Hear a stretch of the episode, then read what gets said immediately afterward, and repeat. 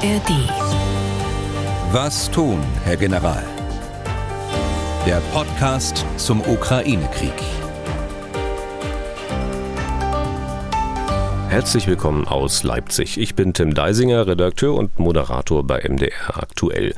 In diesem Podcast besprechen wir vornehmlich militärische und militärpolitische Fragen rund um den Ukraine-Krieg und unser Experte dafür ist, wie immer, der frühere NATO-General Erhard Bühler. Tag, Herr Bühler, Gruß nach Berlin. Tage Deisinger.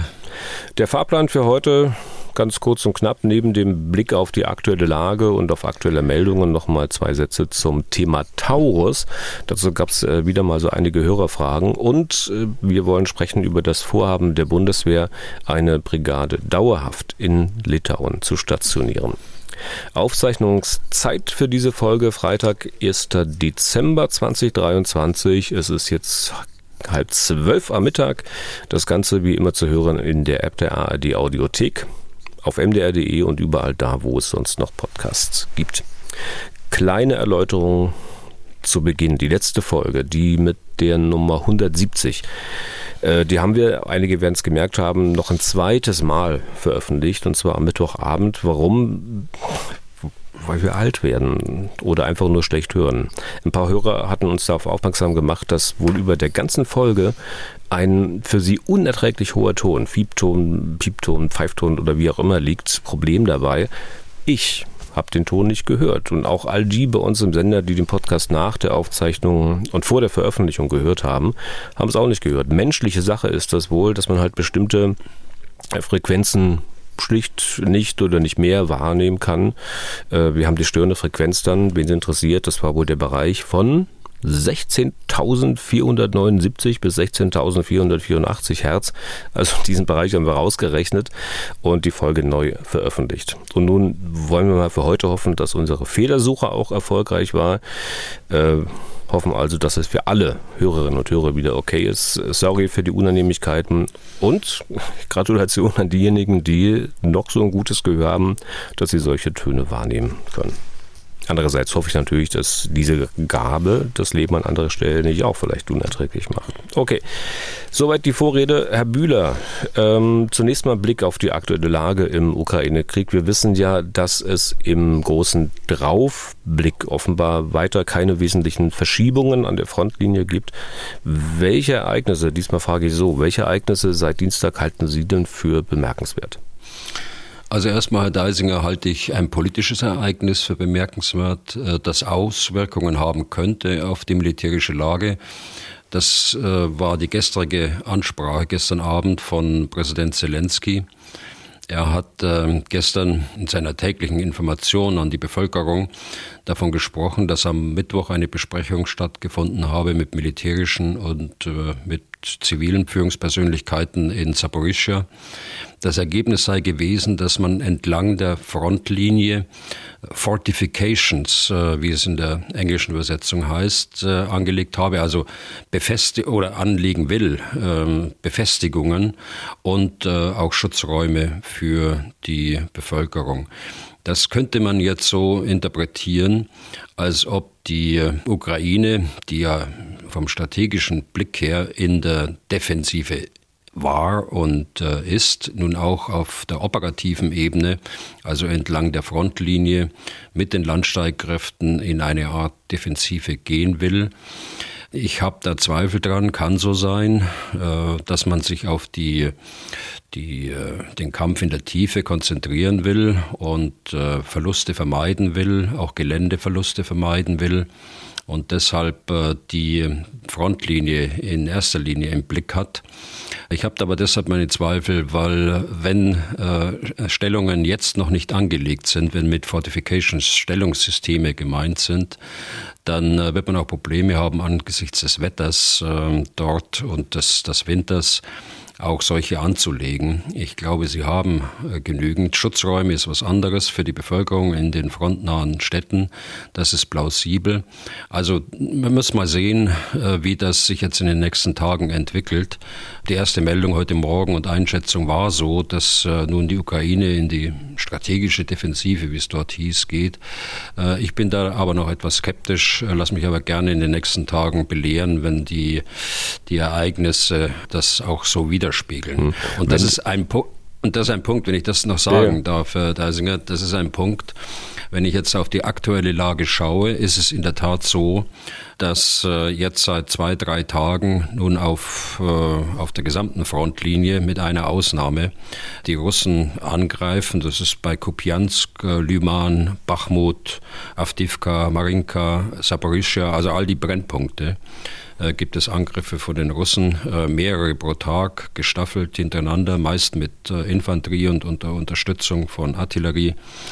Die Ukraine meldet, äh, sie äh, konnte alle Angriffe abwehren und wenn es überhaupt Geländegewinne gegeben hat, dann äh, waren die marginal. Es gibt eine Ausnahme, es ist ähm, entlang des Dnipro, also gegenüber von Cherson, da sieht die Lage noch anders aus. Ja wenn Sie sagen, man muss mal schauen, was diese Äußerung von Zelensky betrifft, ob das nun wirklich an dem ist, dass man da einen, einen Strategiewechsel vornimmt. Ähm, ich frage mal so, spricht nicht überhaupt dafür, dass man anfängt oder dass man möglicherweise anfangen will, solche Sachen an der Front äh, zu bauen, dafür, weil ähm, es ist ja ein ziemlich hoher Aufwand, das zu betreiben. Äh, den muss man ja erstmal leisten können äh, und man muss zusätzlich die Frontlinie verteidigen und äh, gefährlich ist es ja obendrein. Ja, ja, sicher. Und äh, insbesondere was äh, den Donbass selbst angeht, also äh, Donetsk, insbesondere die Region Donetsk, die ist ja schwer befestigt und nicht erst seit Beginn des Krieges also des Krieges äh, 2022, sondern schon seit Beginn des Krieges 2014 als es angefangen hat. Nur deshalb ist es ja auch zu erklären, dass die Russen da noch nicht mehr Erfolg hatten in den Anfangswochen und den Anfangsmonaten des Krieges. Also zusammenfassend dazu gesagt, Sie sehen jetzt noch nicht, dass die Ukraine sich da für die nächsten Monate oder Jahre vergraben will, eingraben will, sondern Sie halten es durchaus für möglich, dass, äh, wenn die Zeit dann gekommen ist, dass auch die Ukraine wieder in eine strategische Offensive geht. Ja, sicher. Das halte ich für möglich. Das habe ich immer für möglich gehalten. Ich habe immer gesagt, die äh, Großoffensive äh, ist die gescheitert. Ähm, ich habe immer gesagt, das weiß ich nicht, weil ich nicht weiß, wie die Zielsetzungen waren, um das beurteilen zu können. Die Erwartungen war sicher, waren sicher anders, äh, aber das schließt nicht aus, dass es in den nächsten Wochen auch Angriffe, weitere Angriffe auch mit Bodentruppen der, der Ukraine geben wird.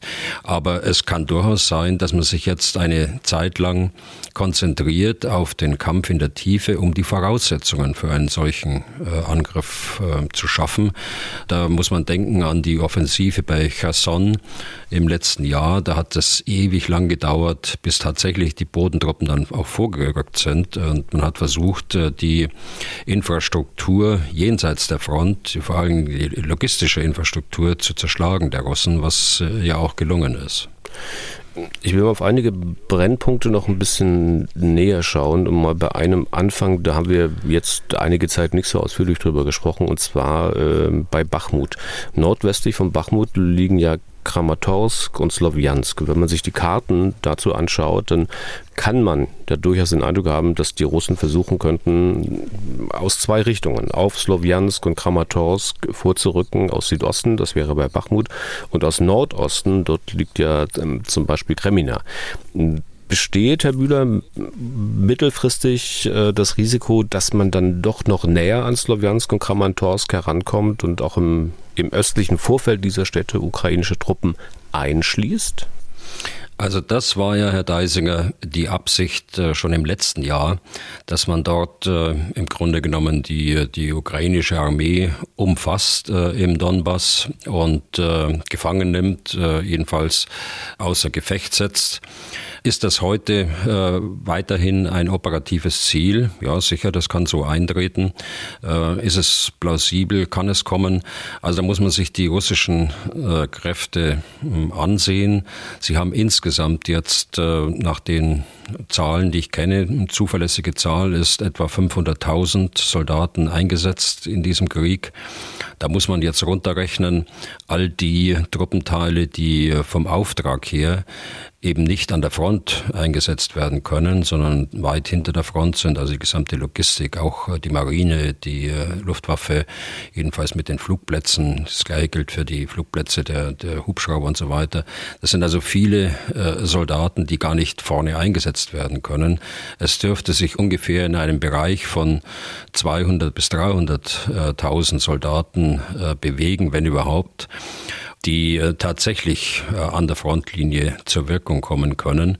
Und wenn Sie das äh, dann übertragen auf die gesamte Frontlänge von 1200 Kilometer, dann ist das nicht so viel, dass man tatsächlich eine groß angelegte Offensive, und das wäre sie ja dann, auch durchführen könnte. Wenn wir noch ein bisschen weiter südlich gehen, dann kommen wir nach Avdivka. Äh, dort ist dieser Korridor für die ukrainischen Truppen ja deutlich kleiner als bei Sloviansk und äh, Kramatorsk. Dort sind die Russen mit, ihrer, mit ihrem Vorhaben, die äh, Truppen einzukreisen, zu umfassen, wie Sie sagen, ja deutlich weiter. Ähm, wie stehen dort die ähm, Chancen für die ukrainische Armee? Also das eine, das Avdivka ist ein, ein taktisches Problem, so würde mhm. ich das beschreiben, auch von der Größenordnung. Das, was Sie gerade angesprochen haben, ist eine operative Umfassung von wesentlich mehr äh, Truppenteilen, als es im, äh, in Avdivka da ist. In Avdivka ist es so seit Wochen, dass die Russen dort ihren eindeutigen Schwerpunkt haben. Äh, sie haben dort alles, was verfügbar ist, nach Avdivka gebracht. Die Erfolge sind überschaubar bisher und äh, ich glaube, sie stehen in keinem Verhältnis zu den Verlusten, die äh, die Russen in Avdivka hinnehmen mussten. Man spricht dort äh, von mehr als 10.000 Toten in wenigen Wochen äh, in Avdivka selbst. Und äh, was ist unterm Strich erreicht worden? Man hat eine Teilumschließung von Avdivka, die äh, aber immer noch zulässt, dass auf einem Korridor von etwa acht äh, Kilometern Breite nach wie vor die Verbindung nach Westen dasteht. Also ein Erfolg ist da so wirklich nicht erzielt worden, vor allen Dingen kein Erfolg, der in irgendeiner Weise verhältnismäßig ist zu den Verlusten, die sie dort hinnehmen mussten. Sie hatten, wenn ich es recht erinnere, gesagt, dass die äh, Ukraine sich mal von ganz oben betrachtet momentan in einer eher Defensive befindet. Wenn wir jetzt noch ein bisschen weiter Richtung Südwesten gehen an der Front und auf die Gegend um Robotynie schauen, das ist etwa 60, 70 Kilometer südöstlich von Saporischia. Äh, hier hatten sich die Ukrainer ja einige Kilometer in die russischen Stellungen, ich sag mal, hinein äh, gekämpft. Äh, gilt das Wort Defensive auch für dort?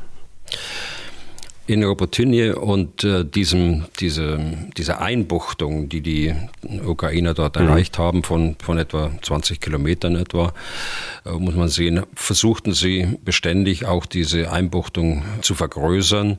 Es ist nicht so, dass dort Stillstand ist, sondern da wird äh, auch weiter gekämpft. Hier gibt es äh, auch sehr viel Bewegung auf der taktischen Ebene. Da gibt es Gegenangriffe, da gibt es äh, wiederum Angriffe der Russen und Gegenangriffe. Also da ist auch ständig Bewegung da. Hier gibt es auch Verluste in diesem Bereich. Es ist äh, kein Stillstand da.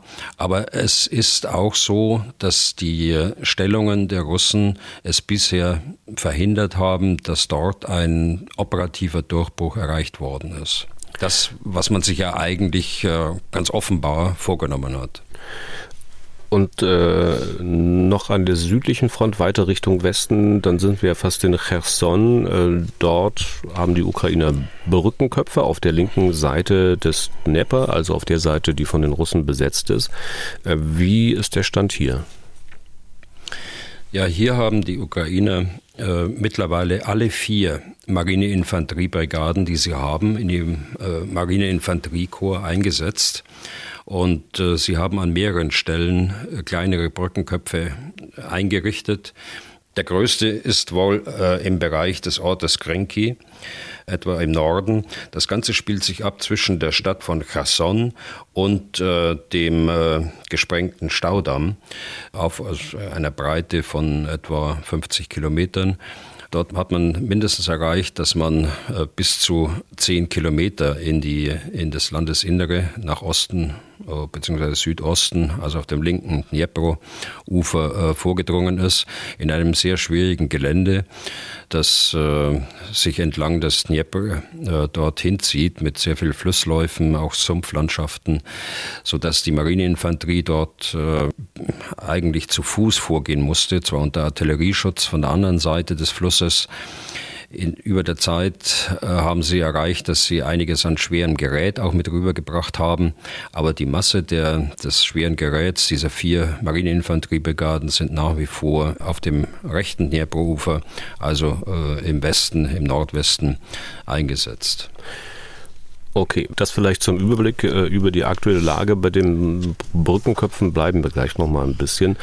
Herr Bühler, Sie schildern uns die Lage immer, ich sage mal so einfach. Ne? Einfach hört es sich an, aber Sie haben bestimmt, nehme ich mal an, heute Morgen auch wieder einige Zeit vor dem Rechner, vor Meldungen, Karten verbracht, um sich ein Bild zu machen. Jemandem ohne Ihren Hintergrund, Ihren militärischen Hintergrund, dürfte das ein bisschen schwerer fallen. Noch dazu, wenn man halt gar nicht die Zeit hat zu versuchen, manche Meldungen nachzuvollziehen. Wenn man das täte, würde man allerdings auch manches Mal die Hände über dem Kopf zusammenschlagen, weil, weil damit unterrichtige Unsinn steht. Umso schlimmer, wenn man mit einer bestimmten Überschrift auch animiert wird, weiterzulesen. Vielleicht äh, können Sie, Herr Bühler, anhand mal einer Meldung, die mir gestern untergekommen ist, ein bisschen für Aufklärung sorgen. Die Meldung hatte die Überschrift Russische Einheit weigert sich an einem entscheidenden Frontabschnitt in den Kampf zu ziehen. Und die begann dann mit folgenden Zeilen. Ich zitiere, die östliche Seite des Flusses Dnipro ist ein entscheidender Frontabschnitt. Hier in der Region Cherson versuchen die ukrainischen Truppen weiter nach Süden vorzurücken. Ihr Ziel ist die Stadt Melitopol. Kommen die Ukrainer bis dorthin, können sie an keine wichtige russische Nachschublinien schlagen. Zitat Ende. Ähm, das ist, was die Verortung betrifft, ja äh, schon mal ziemlicher Quatsch. Also weiß Gott nicht nur deswegen, weil Melitopol eindeutig östlich von Cherson liegt und nicht südlich. Und da, wo die ukrainischen Truppen in Richtung Süden, in Richtung Melitopol wollen, da gibt es halt gar keinen Dnieper. Und damit auch kein östliches Ufer, das irgendeine Rolle spielen könnte. Frage also für den User, um welchen Frontabschnitt geht es da eigentlich? Naja, es geht genau um den Frontabschnitt, über den wir gerade gesprochen haben. Die Russen nennen das Dnepro-Front, äh, diesen Abschnitt zwischen Cherson und dem Staudamm. Und äh, Sie haben, Sie haben ja recht, äh, ich meine, das ist ein eindeutiger Fehler, da Militopol im Süden anzusetzen. Aber äh, wissen Sie, äh, Fehler passieren immer wieder. Die Vielzahl von Meldungen, äh, die da auf uns einströmen, die äh, haben natürlich auch Fehlerquellen und man selbst ist ja auch in der Einschätzung dann äh, die nächste Fehlerquelle. Also ich würde das so äh, ganz kritisch nicht sehen. Aber es zeigt immer wieder, dass man sich auf verlässliche Quellen abstützen muss, wenn man das tatsächlich beurteilen will. Und ja, dazu bemühen wir uns, aber ob das immer gelingt, ist auch die Frage. Hm. Und ich würde es auch eher so als Mahnung an Sie selbst auch ein bisschen verstehen, solche Meldungen auch immer mit einem kritischen Auge zu lesen und manche Dinge auch zu hinterfragen, äh, die da stehen. Aber es wird jetzt dann noch ein bisschen komplizierter, wenn man die Meldung weiterliest. In der Meldung geht es dann darum, ähm, dass sich die russische 810. Marineinfanteriebrigade geweigert haben soll, ukrainische Stellungen anzugreifen, weil es an Artillerieunterstützung fehlen würde. So, und diese Brigade wird im Artikel bei Krinki, dem Ort, den Sie gerade genannt hatten, verortet. Also sucht man mal Krinki bei Google Maps, stellt fest, ja, das liegt bei Cherson. Und dann schaut man vielleicht mal noch auf eine andere Karte, in dem Fall die von Military Land und sucht zur Sicherheit mal die 810. Brigade, wo die steht. Aber ja, die findet man bei Cherson, aber nicht. Wohl aber südöstlich von Saporischa bei Robotynia, also roundabout 250 Kilometer von Cherson entfernt. Also geht es dann vielleicht doch um diese Region, sagt man sich. Aber ich hatte ja gesagt, es wird noch ein bisschen komplizierter, weil, weil man immer noch nicht genau weiß, was einem die Meldung nun sagen soll. Versucht man halt den Standort der 810. Brigade mal auf einer anderen Karte zu verifizieren. Äh, ich habe in dem Fall mal bei Deep State Map geguckt und da äh, festgestellt, also die zeichnen diese 810. Brigade wiederum gegenüber von Cherson ein. Geht es also vielleicht darum, dass die Russen sich weigern, die Brückenköpfe der Ukraine anzugreifen? Also ist nicht wirklich leicht, sich dann ein eigenes Bild zu machen. Äh, wem vertraut man da am besten? Sicher Ihnen, Herr Bühler, aber wenn Sie mal nicht greifbar sind. Naja, Fehler passieren immer wieder, habe ich gerade gesagt. Aber es geht in der Tat darum, äh, dass sie sich geweigert haben, diesen äh, Brückenkopf bei Grinki anzugreifen. Das ist eine Meldung, die äh, schon ein paar Tage zurückliegt. Sie kam über Twitter zuerst. Sie ist dann vom Institute for the Study of War aufgegriffen worden und sehr ausführlich auch dargestellt worden, auch sehr gut dargestellt worden. Naja, und durch die Übersetzung und äh, vielleicht äh, durch den einen oder anderen weniger erfahrenen, äh, ist, ist dann eine Meldung draus geworden, die da einige Widersprüche aufweist. Was die, die Karten angeht, die Sie genannt haben, das ist immer auch das Problem. Die werden ja von Menschen betrieben, die häufig militärischen Hintergrund auch haben, aber die in den Gruppen so klein sind, dass sie auch Probleme haben, die Vielzahl der Informationen dort aufzunehmen und dann auf ihren Karten auch einzubauen einzuzeichnen. Und äh, Military Land hat durchaus recht. Äh, diese von Ihnen genannte 810. Marineinfanteriebrigade, das ist äh, eine der Schwarzmeerflotte, die war dort eingesetzt bis etwa Mitte Oktober, hat dort schwere Verluste hinnehmen müssen und ist dann verlegt worden oder eigentlich hineingeworfen worden in diesen anderen Frontabschnitt, den wir besprochen haben gerade, also den Dnipro-Frontabschnitt. Manche Karten belegen ja auch, äh, warum äh, sie zu der Information kommen, dass ein bestimmter Truppenteil in einem bestimmten Bereich eingesetzt wird. Und äh, das wird sehr sauber auch aufgeführt, was die Quelle ist. Aber solange noch keine neue Information da ist, bleibt dieser Truppenteil, und so war es bei Military Land ganz offensichtlich, dort stehen, wo er war und unterliegt nicht einem quasi täglichen Update. Kann auch nicht sein bei den kleinen Gruppen, die sich äh, mit diesen Websites befassen. Wenn ich überlege, wie viele äh, Menschen, wie viele Soldaten notwendig sind, um äh, so eine Operation auch ähm, darzustellen.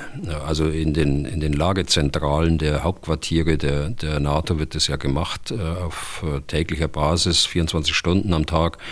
Und da ist ein erheblicher Aufwand damit verbunden, auch äh, Truppenbewegungen, eigene Truppenbewegungen, aber auch die äh, das Gegenüber äh, tatsächlich so festzuhalten, dass man dort auch äh, irgendwann mal Entschlüsse treffen kann für das weitere Vorgehen.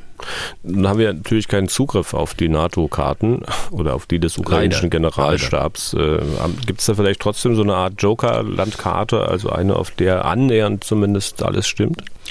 Also ich kann äh, empfehlen die Karte äh, Ukraine Control Map auf Englisch äh, gesprochen. Äh, sehr aktuell, äh, auch äh, gut in den Nachweisen, warum das so ist, auch gut von der Historie nachzuverfolgen, wo welcher Truppenteil eingesetzt war, bevor er an einem neuen Einsatzort kommt. es gibt die Deep State Map, Military Land hatten wir schon genannt. Und es gibt eben die ISW, äh, interaktive äh, Map äh, von dem Institute for the Study of War, alles in Englisch aber gut nachzuvollziehen. Alle haben das gleiche Problem, die Vielzahl der Informationen unterzubringen.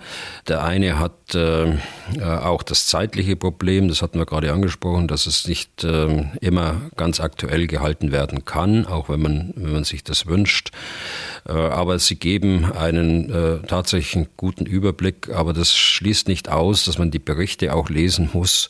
Nur auf diese Karten kann man sich nicht verlassen, sondern muss die Berichte auch lesen, die jüngsten, und die dann praktisch auch auf Google Maps übertragen, äh, wenn man tatsächlich ein aktuelles Lagebild haben will. Ja. Und das Lesen ist ja gar nicht mehr so schwer heutzutage. Das kann man ja einfach äh, äh, durch den Browser übersetzen lassen und die Übersetzungen sind ja mitunter auch schon richtig gut. Ja, guter Punkt. Ich meine, das Lesen äh, der Karten mit den eingezeichneten Truppenteilen ist auch schwierig, weil ja. das äh, militärische taktische Zeichen sind, die auch nicht jedem geläufig sind. Ja, ich meinte auch die Berichte, die, die schriftlich fixierten ja, ja. Berichte über das, was da an der Front beziehungsweise überhaupt generell in diesem Krieg passiert. Äh, wenn wir auf das konkrete Ereignis nochmal schauen, auf diese konkrete Meldung, also russische Einheit weigert sich an einem entscheidenden Frontabschnitt in den Kampf zu ziehen, was können wir aus äh, solchen Angaben, teils auch sich widersprechenden Angaben als Erkenntnis ziehen? Also ich würde mal denken, dass es zum einen ein Zeichen dafür ist, dass die Russen halt Probleme mit ihrer Artillerie haben. Also der Grund war, Artillerieunterstützung fehlt. Dann dass halt offenbar nach wie vor Befehle gegeben werden, ähm, die sich halt nicht darum scheren, ob man möglicherweise Menschen völlig sinnlos ins Gefecht schickt, äh, beziehungsweise ohne vielleicht das Ansinnen zu haben, deren Leben möglichst zu schonen. Und drittens, dass es ähm, ja deswegen vielleicht auch nicht so sonderlich gut um die Moral, zumindest in manchen Truppenteilen der Russen, bestellt ist. Wie sehen Sie es, Herr Bühler? Also Ihre Argumentationskette ist zweifellos richtig. Ich würde noch einen Punkt äh, mehr anführen, das ist die Führung und die Führungsorganisation der russischen Armee, insbesondere dann, wenn es brenzlig wird. Äh, und das wird zurzeit besonders deutlich an der Dnipro-Front. Dort werden unterschiedlichste Truppenteile ja buchstäblich hineingeworfen, wie zum Beispiel diese äh, Marineinfanteriebrigade 810 es gibt dort kaum Truppenteile, die strukturell äh, zusammengehören und äh, sich auch kennen. Sie werden zusammengeführt, weil die Russen eben eine Flankenbedrohung sehen für ihre Truppenteile in der Südukraine. Äh, diese neuen Truppenteile, die man da hineinwirft, die müssen teilweise unter Druck der ukrainischen Armee neue Räume übernehmen, andere Truppenteile dort ablösen, die man herauslösen muss, weil sie zu viele Verluste haben das Ganze in einem unbekannten Gelände, das Ganze mit wenig Informationen über die bestehende Feindlage aus ihrer Sicht, also die ukrainische Lage. Und äh, ganz offensichtlich laufen die notwendigen Absprachen äh, nicht so geregelt, äh, wie es eine solch schwierige Situation erfordert. Dazu kommt, äh, dass man auch eigene wichtige Informationen nicht weitergibt, äh, was auch beklagt worden ist, zum Beispiel die Lage der eigenen Minenfelder.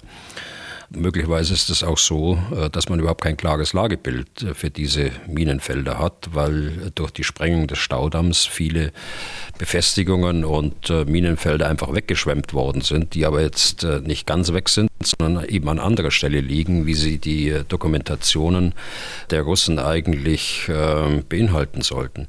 Und das Ganze zusammengenommen, äh, das führt dann dazu, dass äh, auch die Moral der Truppenteile leidet, ähm, eigentlich nachvollziehbar, dass dann äh, die Soldaten sich weigern, weiter zu, unter diesen Bedingungen zum Angriff anzutreten. Mhm. Und dass die Russen offenbar teilweise nicht mehr wissen, wo die Minen liegen, die sie selbst verlegt haben, ähm, kostet ja durchaus einigen, ich glaube mehreren Dutzend Soldaten mittlerweile schon das Leben, wenn die Russen da zum Angriff übergehen. Selbst ein Generalmajor, glaube ich, ist auch äh, gestorben, weil sein Fahrzeug äh, irgendwie auf eine Landmine, äh, auf eine eigene Landmine gefahren ist.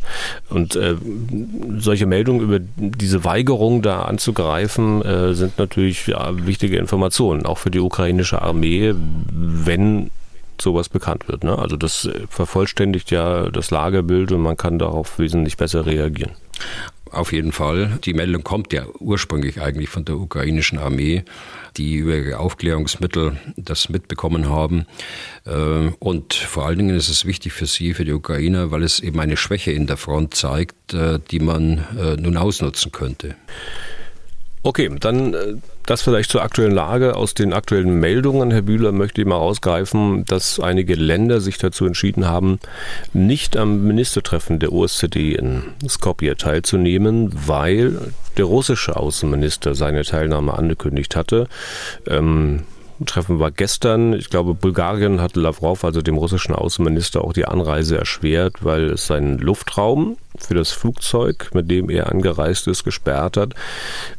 Nur kurze Frage. Ähm, man kann ja nun hin und her gerissen sein. Einerseits kann man die sagen, naja, die Reaktion der Polen, der Balten, also da nicht hinzugehen, nicht mitzumachen bei der Beratung, völlig verständlich.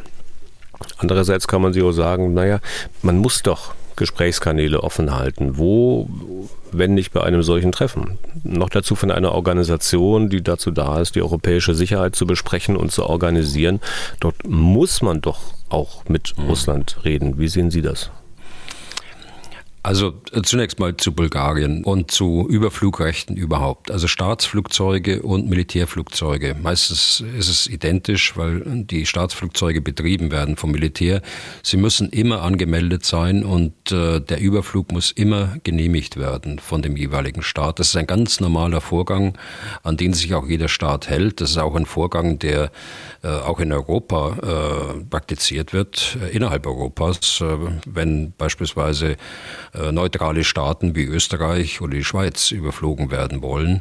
Auch äh, NATO-Staaten und EU-Staaten insgesamt, äh, da ist das äh, Anmeldungsverfahren zwar einfacher, aber trotzdem muss so ein Flug auch angemeldet sein und den Behörden zur Kenntnis gebracht werden. Also wenn dann aber dieses äh, Überflugrecht genehmigt ist, kann es sein, dass Auflagen erteilt werden und äh, dann müssen sie auch durchgesetzt werden. Im Fall von Bulgarien hat es äh, zunächst den, den Überflug genehmigt, allerdings mit der Auflage, dass außer Lavrov keine weiteren Personen in der Maschine sitzen dürfen, die von Sanktionen betroffen sind, äh, also ein Einreiseverbot in die Europäische Union haben.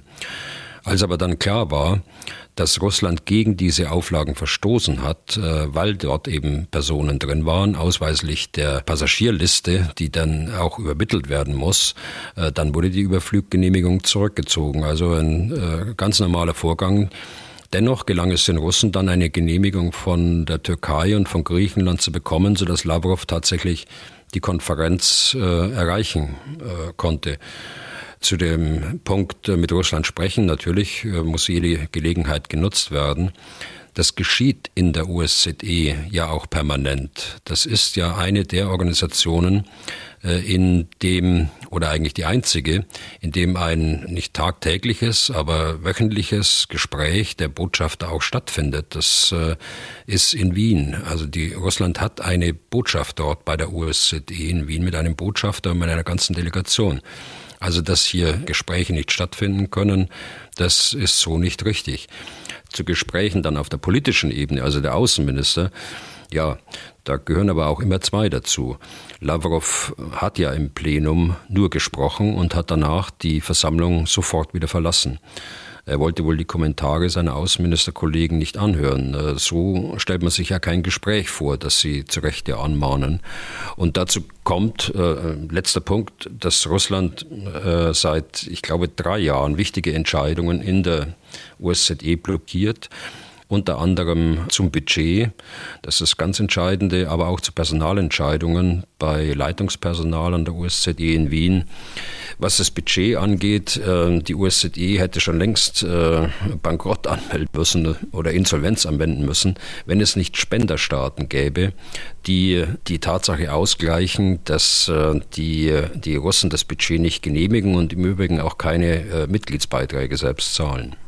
Dann ähm, noch eine Sache aus der letzten Folge, Herr Bühler. Da haben wir ja einen Bericht der Bild-Zeitung angesprochen, die erfahren haben wollte, dass es äh, unter anderem die deutsche Politik darauf anlegen würde, die Ukraine in Verhandlungen mit den Russen zu zwingen. Und zwar indem man eben nur so viele und solche Waffen liefert, dass sich die Ukraine zwar verteidigen kann, aber nicht in die Lage versetzt wird, größere Offensiven erfolgreich zu bestreiten.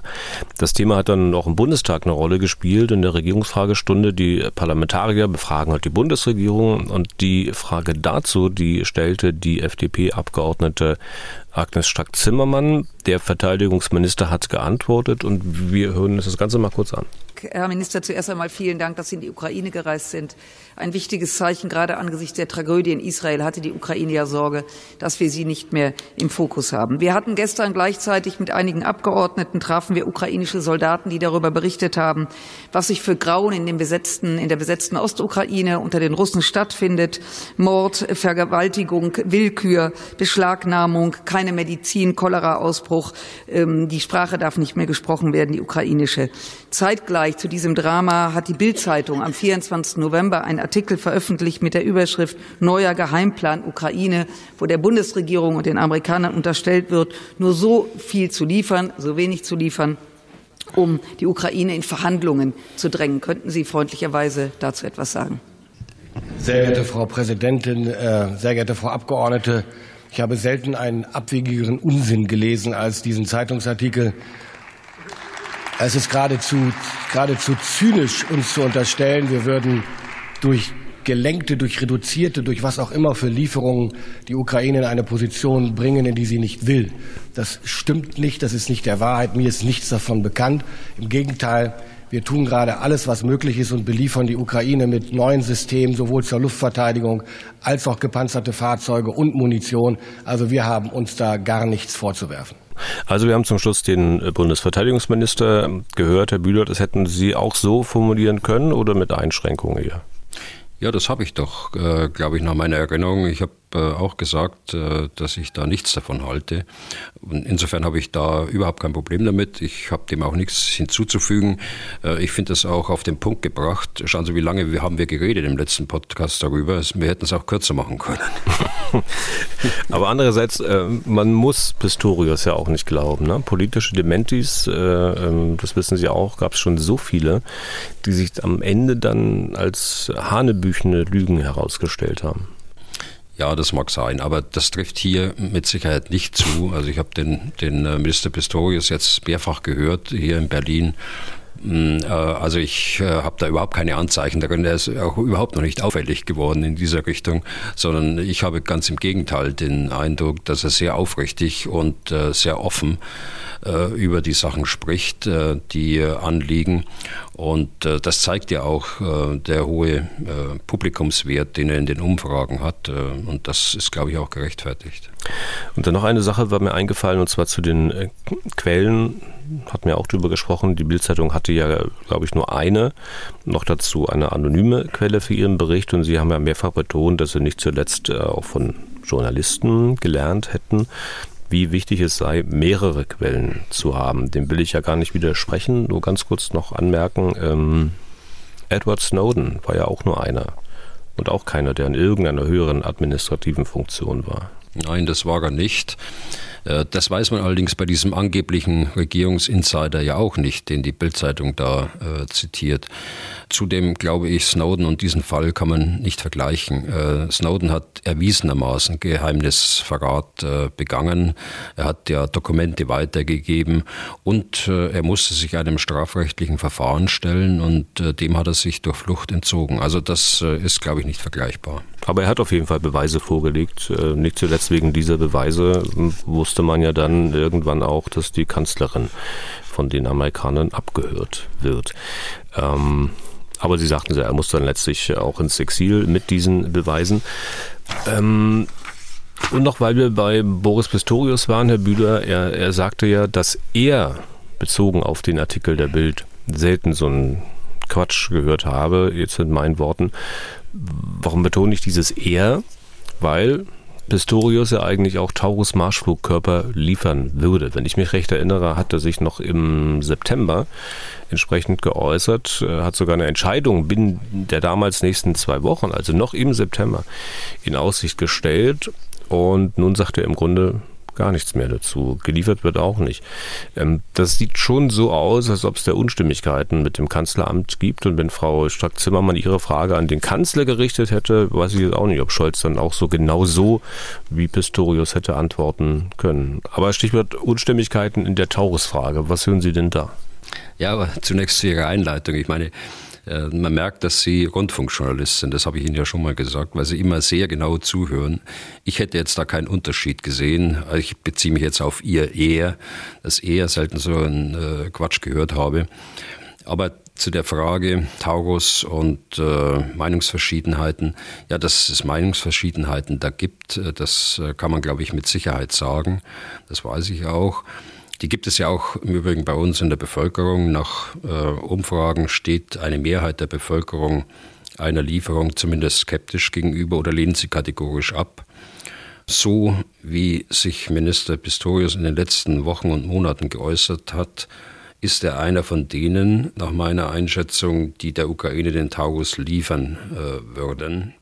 Äh, der Ratschlag des BMVG war wohl auch äh, entsprechend. Äh, letztlich liegt es an der Umgebung des Bundeskanzlers dort im Kanzleramt und wohl auch in Teilen der SPD-Fraktion. das ist das, was ich höre und das war die Frage. Okay. Ich sagte ja eingangs, äh, dass wir noch einige Hörerfragen zum Thema Taurus haben. Vielleicht können wir die mal durchgehen. Jürgen Lux aus der Pfalz, der möchte Folgendes wissen. Zitat. Wie viel Zeit bleibt uns noch, bis sich das Zeitfenster schließt, dass Taurus Marschflugkörper einen wesentlichen Beitrag zur Unterbrechung der Logistik der russischen Armee leisten könnten? Mhm. Zitat Ende. Also eigentlich, äh, Herr Lux, äh, haben wir keine mehr. Das muss man so sagen. Vor allen Dingen, weil man leider annehmen muss, dass auch die von Großbritannien und Frankreich gelieferten Waffen, die äh, eine ähnliche Reichweite haben, nun auch zu Ende gehen. Auf jeden Fall irgendwann endlich sind. Es ist also eine weitere verpasste Chance, so sehe ich das, der Ukraine mit dem zu helfen, das sie tatsächlich braucht. Ähnlich wie es im Übrigen bei den Kampf- und Schützenpanzern waren. Aber wenn man den Blick nach vorne richtet, und das äh, ist, glaube ich, auch mit Ihrer Frage gemeint, es, es dauert geschätzt äh, ungefähr drei Monate, um die Waffen in die äh, wenigen Kampfflugzeuge zu integrieren, die es noch hat. Ich spreche davon äh, Typ Su-24. Äh, weitere drei Monate äh, werden mit der Ausbildung des Personals vergehen, damit sie die Flugkörper eigenständig programmieren können, ohne Hilfestellung. Beides kann man äh, natürlich auch nahezu gleichzeitig machen. Das heißt, wir reden vielleicht von drei bis vier Monaten, in denen man die Einsatzbereitschaft dort äh, herstellen könnte. Weil das äh, so ein langer Prozess ist von einer Entscheidung bis zur Einsatzbereitschaft, könnte man jetzt auch die Entscheidung treffen, die Taurus-Marschflugkörper zusammen mit den F-16-Kampfflugzeugen zu liefern. Dort hat gerade in Rumänien die Ausbildung der Ukraine äh, begonnen an den Flugzeugen, auch die taktische Ausbildung, die anschließend kommt, äh, schließt sich daran an. Und äh, man könnte sich selbst in diese F-16-Koalition mit einbringen und äh, den Marschflugkörper mitbringen und äh, dort in dieses Gesamtpaket F-16 mit einbringen. Dann die Frage von Konrad Gründler aus Freiburg. Zitat, wer oder was kann Herrn Scholz nur dazu bewegen, endlich diese, nach meiner Überzeugung, überaus wichtige und überfällige Entscheidung zu treffen, durch welche dieser Krieg vielleicht wesentlich verkürzt werden könnte. Zitat Ende. Also die Lieferung von Taurus ist gemeint. Das weiß ich äh, leider nicht. Äh, wir haben uns, glaube ich, in diesem Podcast bemüht, objektiv die äh, technischen und äh, operativen Bedenken auszuräumen, die da in Hintergrundgesprächen immer einigen Journalisten erzählt worden sind. Wenn ich da Bilanz ziehe, dann ist es technisch möglich. Es macht operativ Sinn, mehr als Sinn. Und meine dritte Frage hinsichtlich der Schwächung der Fähigkeiten der Bundeswehr ist nach der Positionierung des BMVG eben auch äh, beantwortet. Und äh, andere Argumente kenne ich jetzt also nicht äh, und deshalb weiß ich es leider nicht. Steffen Bergemann schreibt diese Zeilen. Zitat, ist es bei einer derart wichtigen militärischen Entscheidung möglich, dass man entgegen der öffentlichen Äußerung doch eine Lieferung dieses Waffensystems vorbereitet oder bereits durchführt, könnte es sein, dass man verhindern will, dass Russland sich auf den Einsatz einer solchen Waffe vorbereiten könnte, gerade mit Hinblick auf die taktisch so wichtige Krimbrücke. Anders gefragt, wäre hier die öffentliche Täuschung legitimes Mittel für militärtaktische Vorteile. Zitat Ende. Und es muss ja nicht immer gleich Täuschung sein, kann ja auch sein, einfach mal nichts anzukündigen, nichts zu sagen, aber dennoch zu liefern. Die Frage dazu von Guido Schenk, die will ich mal noch anschließen. Zitat, wie geht man damit um, dass in einer Demokratie die Bevölkerung möglichst gut informiert werden möchte, auf der anderen Seite Russland natürlich auch deutsche Nachrichten lesen kann. Aus taktischer Sicht sollte man zum Beispiel Taurus oder mehr Iris-T erst liefern und danach darüber öffentlich reden. Zitat hm. Ende. Also äh, bei beiden Fragen ist richtig, dass sich Russland auf den Einsatz vorbereiten kann. Äh, das sieht man ja. Die stellen sich darauf ein, dass die F-16 kommt und äh, sie stellen sich darauf ein, dass der, der Taurus kommt und versuchen da Gegenmaßnahmen zu entwickeln. Das heißt, dieses öffentliche äh, Austauschen von Argumenten ist äh, häufig nicht äh, der operativen Lage angemessen. Aber das ist eben so. Wir müssen die Argumente austauschen und wir müssen solche Waffenlieferungen und Aspekte äh, des, der Fähigkeiten dieser Waffe auch öffentlich diskutieren in einer Demokratie. Das ist so und das äh, will ich gar nicht beklagen. Das ist Voraussetzung für unser Zusammenleben, glaube ich. Die erste Frage, öffentliche Täuschung, was ja im Grunde genommen eine Lüge wäre, äh, sagen wir es mal ganz deutlich, das will ich ausschließen. Das kann man nicht machen und äh, das wird man auch nicht tun. Das äh, Zweite, ja, das Zweite ist äh, eine Möglichkeit, dass man äh, etwas vorbereitet, im Geheimen natürlich, möglichst wenig Zugänge zulässt, die Untersuchungen erst abschließt und dann eine Entscheidung trifft. So spart man Vorbereitungszeit, äh, so stellt man sicher, dass eine Entscheidung getroffen wird und äh, dann auch unverzüglich umgesetzt werden kann. Und schließlich noch die Frage von Thorsten Zenker aus dem Taunus zum Taurus. Zitat, mich irritiert es, dass öffentlich verfügbare Quellen einerseits von einem Bestand von 600 Taurus bei der Bundeswehr sprechen, andererseits sollen davon angeblich nur 150 einsatzbereit sein. Meine Frage, wie kann es sein, dass der Großteil der Taurus bei der Bundeswehr aktuell nicht einsatzbereit ist und könnten diese Bestände kurzfristig wieder einsatzbereit gemacht werden? Diese Frage ist im Hinblick auf mögliche Abgaben sicherlich nicht unwichtig, denn Deutschland muss ja darauf achten, auch eigene Fähigkeiten in diesem Bereich zu behalten. Zitat Ende. Die Frage, wie gesagt, von Thorsten Zenker. Also 600 ist ja eine öffentliche Zahl, weil vor 20 Jahren 600 beschafft worden sind. Das äh, ist, die Zahl ist öffentlich zugänglich, wird ja auch bewusst äh, öffentlich gemacht im Beschaffungsprozess, äh, nicht zuletzt durch die Zustimmung des Parlaments am Ende des Prozesses. Die Frage ist nun, wie kommt es dazu, dass nur 150 äh, einsatzbereit sind? Ja, einige wenige wurden verschossen. Die Luftwaffe übt dort in Südafrika. Äh, aber das sind nur einige wenige. Wenige andere sind äh, dann zur Ersatzteilgewinnung wohl genutzt werden. Auch das ist ein übliches Verfahren. Insgesamt brauchen aber solche Waffen konstante Wartung hinsichtlich einiger elektronischer Komponenten und des Triebwerks, die äh, gewechselt werden müssen. Andererseits auch äh, Software-Updates, die notwendig sind. Hier hat man sich aus Geldmangel unterstützt von der Beurteilung der Sicherheitslage bis 2014 und der angenommenen Wahrscheinlichkeit, äh, dass sie tatsächlich nicht gebraucht werden, ja, nur einen Teil ständig einsatzbereit gehalten. Ob das heute noch 150 sind, sind, äh, das kann ich nicht sagen. Das ist tatsächlich keine öffentliche Zahl. Man kann davon ausgehen, dass dort daran gearbeitet wird. Ja, es ist möglich, äh, diese Flugkörper wieder einsatzfähig zu machen. Man kann davon ausgehen, dass es bereits geschieht äh, und das ist nicht eine sehr lange Zeit, aber es ist eben ein Aufwand damit verbunden, auch ein Kostenaufwand. Okay, dann Letzter Schwerpunkt für heute. Wir wollen noch mal kurz schauen auf das, was in Sachen Bundeswehr im Baltikum passiert. Der Verteidigungsminister hat ja eine Bundeswehrbrigade vor Ort in Litauen versprochen. Äh, das muss nun organisiert werden. Mit welcher Erwartung die Litauer an diese Sache herangehen, das konnten wir ja dieser Tage sehen, als Bundeswehrsoldaten samt schwerem Gerät an einer Parade in Litauen teilgenommen haben. Äh, Bundeswehr und Parade mit Panzern und Schützenpanzern vorbei an einer Tribüne. Herr Bühler, das ist äh, schon ein bisschen ein Novum, ne? Hat man nicht so oft. Nein, hat man nicht so oft. Die Tradition gibt es bei uns in Deutschland auch nicht. Eine Ausnahme bildet das 30-jährige Jubiläum der Bundeswehr. Damals, ich glaube, das war 1986, auf dem Truppenübungsplatz in Bergen.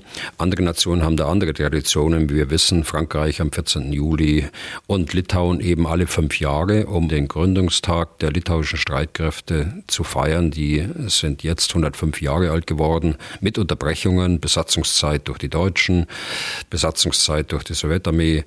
Eingliederung äh, in die Sowjetunion und dann erst nach der Unabhängigkeit hatten sie wieder eigene Streitkräfte. Und die Soldaten, die wir bei dieser Parade in Litauen sehen konnten, die sind äh, aktuell noch etwa immer ein halbes Jahr äh, dort in Litauen und dann wird wieder gewechselt?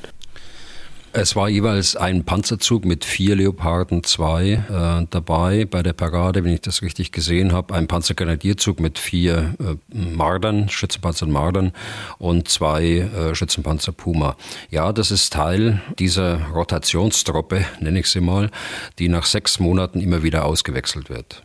Und künftig wird es diese Wechsel, also dieses Rotieren, nicht mehr geben. Dann sind Truppenteile, Einheiten dort dauerhaft stationiert, äh, was für die Soldaten bedeutet, dass sie dann immer wie lange dort sind, Herr Bühler? Zunächst nochmal äh, zu dem Begriff der, der Brigade, weil das äh, auch wichtig ist für die, für die Beantwortung auch Ihrer Frage.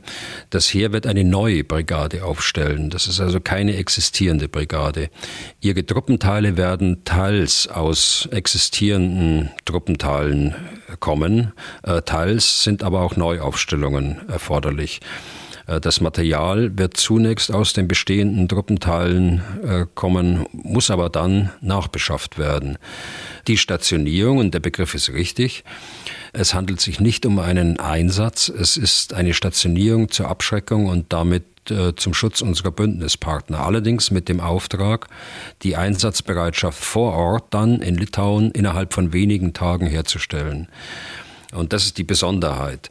Die Stationierung, und jetzt Ihre Frage, äh, unter diesen Bedingungen äh, wird auf viele Jahre notwendig sein und äh, ist sicher auch auf viele Jahre angelegt. Äh, ein Ende ist da nicht abzusehen heute.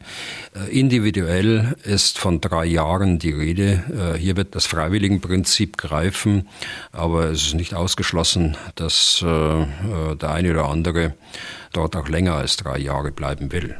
Und drei Jahre und länger würde bedeuten, dass man dann sicher auch mit Familien hingeht. Ja, das bedeutet äh, auch drei Jahre und weniger, dass äh, das Angebot da ist, dass die Familien mitkommen wollen. Es wird ja von den Litauern auch die notwendige Infrastruktur dafür geschaffen. Aber ich schränke immer ein, ja, wenn die Familien auch wollen. Es ist ja auch bei uns so in Deutschland, dass äh, Bayern äh, bei der Marine sind und äh, Schleswig-Holsteiner bei den Gebirgsjägern, einfach weil sie dorthin wollen. Und die Verkehrsmittel heute so sind, dass man eben und vor allen Dingen auch die finanzielle Ausstattung so ist und die Möglichkeiten auch die Bundesbahn in Uniform kostenlos zu nutzen, dass äh, viele äh, Soldaten auch äh, von der Möglichkeit Gebrauch machen, ihren Lebensmittelpunkt beizubehalten oder festzuhalten und dann immer in andere Stationierungsstandorte in Deutschland zu reisen. Und ähnlich kann man sich das hier auch vorstellen. Dann ist Litauen aber doch ein bisschen weiter weg. Die Deutsche Bahn fährt, glaube ich, auch nicht bis dahin. Also zumindest nicht mit ICE. Wie würden Sie es denn machen, Herr Bühler, wenn Sie jetzt dahin beordert würden? Würden Sie Ihre Frau mitnehmen? Naja, ich, bei mir war es ja auch so. Ich bin äh, nach USA beordert worden, ich bin nach Norwegen beordert worden, ich bin nach Holland beordert worden. Da ist die Familie mit dabei. In Einsatz selbst natürlich nicht. Äh, das war auch der Fall zweimal.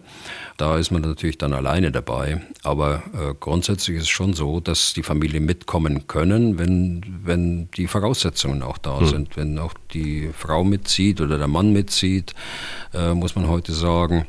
Was bei mir äh, vor 30 Jahren noch nicht der Fall war. Das stellte sich da nicht so, nicht bei uns, aber bei den Amerikanern schon. Auch schon damals.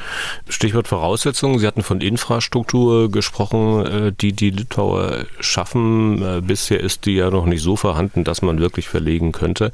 Wissen Sie, wie der Stand der Dinge da genau ist? Also ich habe gelesen, dass der eigentliche Stationierungsort noch gar nicht mal klar sein soll. Man muss ja auch äh, fast sowas wie eine kleine Stadt bauen, allein zum Wohnen, vom militärischen Gelände, von Kasernen mal ganz abgesehen. Ja, es gibt in Rukla in Litauen schon Infrastruktur für die jetzt dort auf Rotationsbasis eingesetzten Truppen. Darüber hinaus wird Kaunas untersucht, äh, eine Großstadt und auch die Hauptstadt Vilnius als mögliche Stationierungsorte. Für die Einrichtung der Infrastruktur sind die Litauer selbst verantwortlich und man kann davon ausgehen, und das weiß ich auch, dass sie alles tun werden, um die Voraussetzungen sicherzustellen. Auch äh, zum Beispiel durch die Erweiterung der Übungsmöglichkeiten, durch Erweiterung äh, der Übungsplätze. Es scheint ja nun so zu sein, äh, dass ähm, doch ein bisschen Ungewissheit auch mit dazu beiträgt, äh, warum es zumindest teilweise schwer zu sein scheint, äh, die Leute zu überzeugen, für eine längere Zeit ins Ausland, also nach Litauen zu gehen. Oder ist es ähm, tatsächlich dieses dauerhafte Stationiertsein, dass die Leute da vielleicht zögern ist? Äh, die Bundeswehr hat ja auch nicht wirklich Erfahrung damit. Letzteres ist nicht ganz richtig. Also wir hatten bis in die 90er äh, Jahre sehr viele Soldaten in den USA und auch in Kanada, in den Niederlanden äh, stationiert, äh, auch Wehrpflichtige. Wir haben jetzt dauerhaft Truppenteile in Frankreich stationiert, ein Bataillon in Ilkirch im Elsass, eine Lufttransportstaffel der Luftwaffe in Evreux in der Normandie. Darüber hinaus gibt es in vielen Bündnisstaaten, in denen NATO-Hauptquartiere stationiert sind, also Belgien, Frankreich, Italien, Türkei, USA, Großbritannien, Norwegen, Polen, ich hoffe, ich habe nichts vergessen.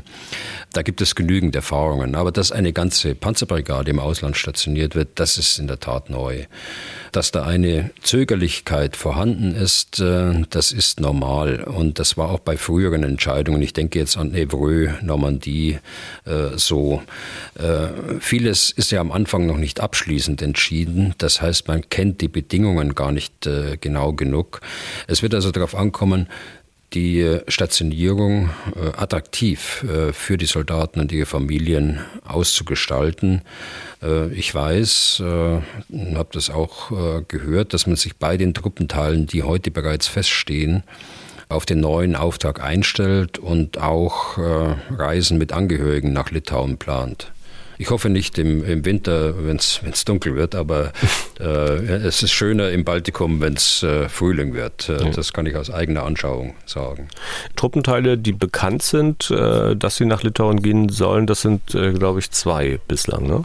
Ja, das ist das Panzergrenadierbataillon 122 aus Oberfichtach im Oberpfälzer Wald. Und das ist das Panzerbataillon 203 aus Augustdorf. Äh, beide äh, Standorte bleiben aber erhalten. In Oberfichtach äh, soll ein Panzerartilleriebataillon stationiert sein, das aus Weiden in der Oberpfalz kommt. Aber Weiden wird auch nicht verlieren, weil dort bereits Truppen stationiert sind, genauso wie auch Augustdorf. Zusätzlich bekommt Augustdorf auch noch ein neu aufzustellendes Panzerartilleriebataillon 215. Und mit diesen beiden Truppenteilen, die nach Litauen gehen sollen, hat man die Brigade damit schon voll. Also ich vermute mal nicht, da die Bataillone, das haben wir auch schon mal besprochen, nicht so strukturiert sind, dass man sie einfach nehmen und losschicken kann. Da fehlt doch sicher noch einiges. Ja, da fehlt noch einiges. Zunächst vom Heer, ein Panzerartilleriebataillon, äh, eine Pionierkompanie, eine Aufklärungskompanie, ein äh, Versorgungsbataillon, alles Neuaufstellungen, über die noch entschieden werden muss. Da kann ich also noch keine Einzelheiten sagen. Dann aber auch Fähigkeiten, die äh, von vier anderen von den sechs militärischen Organisationsbereichen kommen müssen. Flugabwehr, die vom Inspekteur der Luftwaffe bereitgestellt werden muss, äh, aufgrund der bekannten äh, Heereskapazitäten, die gleich null sind aus den bekannten Gründen. Feldjäger, ABC-Abwehr, äh, logistische Folgeversorgung, die der Inspekteur der Streitkräftebasis stellen muss, Sanitätstruppenteile, die der Inspekteur des Sanitätsdienstes stellen muss und dann ein äh, ganzer Bauchladen von Fähigkeiten, Cyber, und Informationsspezialisten, elektronische Kampfführung, Kommunikationsfähigkeit, die ein äh, leistungsfähiges Kommunikationsnetz sicherstellen müssen. Die müssen alle vom Inspekteur des Cyber- und Informationsraums, wie wir den Organisationsbereich bezeichnen, gestellt werden müssen. Dazu kommt die Bundeswehrverwaltung. Insgesamt also eine große Brigade, 4800 Soldaten, 200 Zivile, das ist die Planungsgröße, die der Minister neulich bei einer Rede hier äh, bekannt gegeben hat. Und Sie sind zuversichtlich, dass äh, Boris Pistorius sein Versprechen an die Litauer am Ende wird halten können? Na gut, wenn Sie jetzt Nein sagen, dann wären Sie nicht Erhard Bühler, glaube ich, ne? Natürlich. Äh, nach, meinem, nach meiner Erfahrung hat die Bundeswehr bisher jeden Auftrag gestemmt, mit hoher politischer Schwerpunktsetzung an sie gegeben worden ist. Ja, also ich halte die Entscheidung aber auch darüber hinausgehend äh, für richtig, was die Sicherheitslage angeht, auch für angemessen. Ich weiß, es hat äh, Kritik gegeben, sonst würden Sie auch jetzt nicht fragen dass äh, betroffenes Führungspersonal vor der Entscheidung nicht eingebunden waren. Dennoch meine ich auch hier, dass äh, es zu diesem Zeitpunkt richtig war, eine Entscheidung zu treffen und danach erst die Ausplanung äh, die zurzeit läuft, vorzunehmen. Aber jeder weiß auch, das wird ein Kraftakt. Die Aufstellung bis 2025 und die anschließende Verlegung zu realisieren, personell, materiell, aber auch äh, finanziell. Das ist erstmal ein Schwerpunkt des Heeres. Äh, das äh, ist gestern bei der Berliner Sicherheitskonferenz sehr deutlich geworden. Aber es wird auch ein Schwerpunkt aller anderen beteiligten Organisationsbereiche in den nächsten äh, Wochen sein müssen. Und das sind alle anderen, wie ich gerade aufgezählt habe, äh, zunächst mit Ausnahme der Marine. Okay. Strich drunter unter dieses Thema ich würde sagen, eine höhere Frage nehmen wir mal noch rein, und zwar die von Lars Walter aus Frankfurt am Main. Ich lese vor. Ich würde gerne gezielt für die Winterausrüstung, in Klammern Schutzwesten, Winterkleidung und Stiefel und so weiter, der ukrainischen SoldatInnen spenden, sehe mich aber mit den Möglichkeiten des Spendens überfordert. Könnten Sie mir bitte eine zuverlässige Adresse bzw. Institution nennen? Zitat Ende. Also Winterbekleidung und Ausrüstung wird äh, von vielen Armeen äh, von diesen 57 Staaten, die die Ukraine unterstützen, geliefert. Auch die Bundeswehr hat da eine fünfstellige Zahl an Winterbekleidung bereitgestellt. Es gibt eine Plattform, die ist in Englisch im Internet äh, wenn Sie dort äh, äh, bei Google äh, googeln äh, Military Uniforms Ukraine Donations, dann kommt diese Plattform Gear for Ukraine. Und äh, dort können Sie Geld spenden, dort können Sie Ausrüstung spenden, also Hardware praktisch hinschicken. Oder Sie können auch Hardware bestellen und dann gleich äh, an die Ukraine schicken. Wie zuverlässig sie ist, das ist die Frage. Äh, ich beobachte es seit einiger Zeit. Sie ist offensichtlich sehr erfolgreich und äh, ich will die Zuverlässigkeit nicht in Frage stellen, aber ich kann es natürlich aus eigenem Erleben auch nicht bestätigen. Also wenn Sie da Bedenken haben, dann glaube ich, kann man sich bedenkenlos an andere hm, Hilfsorganisationen wenden, äh, Johanniter beispielsweise oder auch das Deutsche Rote Kreuz, die wie andere auch Winterhilfe für die Ukraine organisieren. Und damit sind wir fast am Ende. Ganz kleine Sache noch, Herr Bühler, die mit dem Krieg gar nichts zu tun hat. Äh, dazu gab es aber auch Anmerkungen von Hörern. In der vergangenen Woche war ich ja bei Ihnen zu Hause. Dort haben wir den Podcast äh, aufgenommen. Und das hat äh, Ihre Katze wohl mitbekommen und sich gesagt, na, dann werde ich mich mal in die Folge hinein miauen. War dann auch deutlich vernehmbar. Und jetzt gibt es die Frage, natürlich nicht ganz ernst gemeint, wie kann es sein, dass die Katze einen Auftritt im Podcast hat und wie sie noch nicht mal vorstellen? Das so. müssten, wenn Sie denn mögen, Herr Büder, Sie übernehmen mit der Vorstellerei, weil Sie, Sie kennen sie ja besser als ich. Ne? Ist es überhaupt eine Sie? Ja, ja, ist eine Sie, ist eine Katze. Sie heißt Maui äh, und äh, sie gehört aber nicht mir, äh, wie, wie einige vermutet haben. Äh, sie ist bei uns zurzeit nur untergebracht, weil unsere Tochter äh, nach äh, Berlin gezogen ist und vorübergehend bei uns lebt und deshalb ja. war die Katze auch da und hat signalisiert, dass sie gerne raus will während des Podcasts. Das war natürlich nicht beabsichtigt. Ja. Ansonsten hat sie die ganze Zeit aus dem Fenster geguckt, habe ich zumindest gesehen. Aber dann haben wir das auch noch geklärt. Und damit sind wir durch für heute und für diese Woche. Auch heute wieder vielen Dank für Ihr reges Interesse. Wenn Sie Fragen an Herrn Bühler haben, dann schreiben Sie an general.mdraktuell.de oder rufen Sie an unter 0800 637 3737. Herr Bühler, ich hoffe, Sie haben ein ruhiges und erholsames Wochenende. Wir hören uns dann zur nächsten Folge wieder. Die veröffentlichen wir am Dienstag. Bis dahin und vielen Dank für heute. Ja, gern geschehen, Herr Deisinger. Dann bis Dienstag. Was tun, Herr General? Der Podcast zum Ukraine-Krieg.